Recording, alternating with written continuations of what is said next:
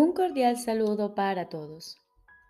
Hoy continuamos leyendo el libro de ejercicios de un curso de milagros. Décimo tercer tema especial. ¿Qué es un milagro? Un milagro es una corrección. No crea ni cambia realmente nada en absoluto. Simplemente contempla la devastación y le recuerda a la mente que lo que ve es falso. Corrige el error, mas no intenta ir más allá de la percepción ni exceder la función del perdón. Se mantiene, por lo tanto, dentro de los límites del tiempo. No obstante, allana el camino para el retorno de la intemporalidad y para el despertar del amor, pues el miedo no puede sino desvanecerse ante el benevolente remedio que el milagro trae consigo. En el milagro reside el don de la gracia, pues se da y se recibe como uno. Y así nos da un ejemplo de lo que es la ley de la verdad, que el mundo no acata porque no la entiende.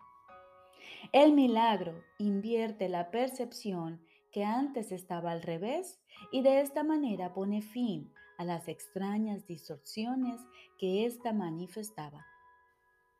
Ahora la percepción se ha vuelto receptiva a la verdad. Ahora puede verse que el perdón está justificado. El perdón es la morada de los milagros. Los ojos de Cristo se los ofrecen a todos los que Él contempla con misericordia y con amor. La percepción queda corregida ante su vista y aquello cuyo propósito era maldecir tiene ahora el de bendecir. Cada azucena de perdón le ofrece al mundo el silencioso milagro del amor y cada una de ellas se deposita ante la palabra de Dios, en el altar universal al Creador y a la creación, a la luz de la perfecta pureza y de la dicha infinita. Al principio, el milagro se acepta mediante la fe, porque pedirlo implica que la mente está ahora lista para concebir aquello que no puede ver ni entender. No obstante, la fe convocará a sus testigos para demostrar que aquello en lo que se basa realmente existe. Y así el milagro justificará tu fe en él y probará que esa fe descansaba sobre un mundo más real que el que antes veías. Un mundo que ha sido redimido de lo que tú pensabas que se encontraba allí. Los milagros son como gotas de lluvia regeneradora que caen del cielo sobre un mundo árido y polvoriento, al cual criaturas hambrientas y sedientas vienen a morir. Ahora tienen agua. Ahora el mundo está lleno de verdor y brotan por doquier señales de vida para demostrar que lo que nace jamás puede morir, pues lo que tiene vida es inmortal.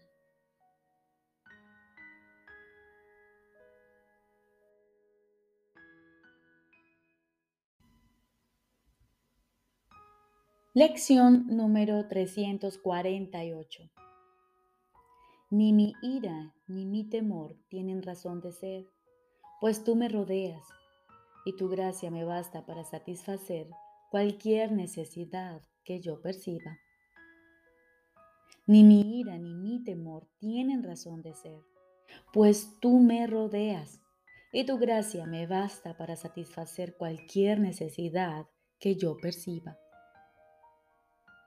Padre, déjame recordar que tú estás aquí y que no estoy solo pues estoy rodeado de un amor imperecedero. No hay razón para nada, excepto para la paz y alegría perfectas que comparto contigo. ¿Qué necesidad tengo de ira o de temor cuando lo único que me rodea es la seguridad perfecta? ¿Cómo puedo sentir miedo cuando la eterna promesa que me hiciste jamás se aparta de mí?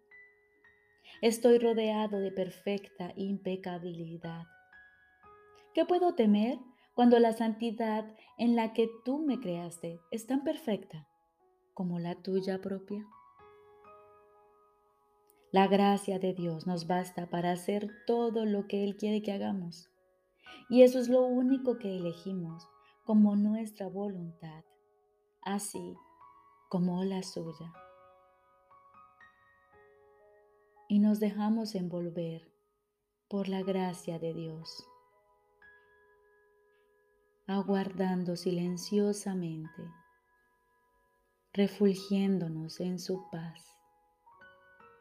Y en la quietud nos disponemos a escuchar su santa voz.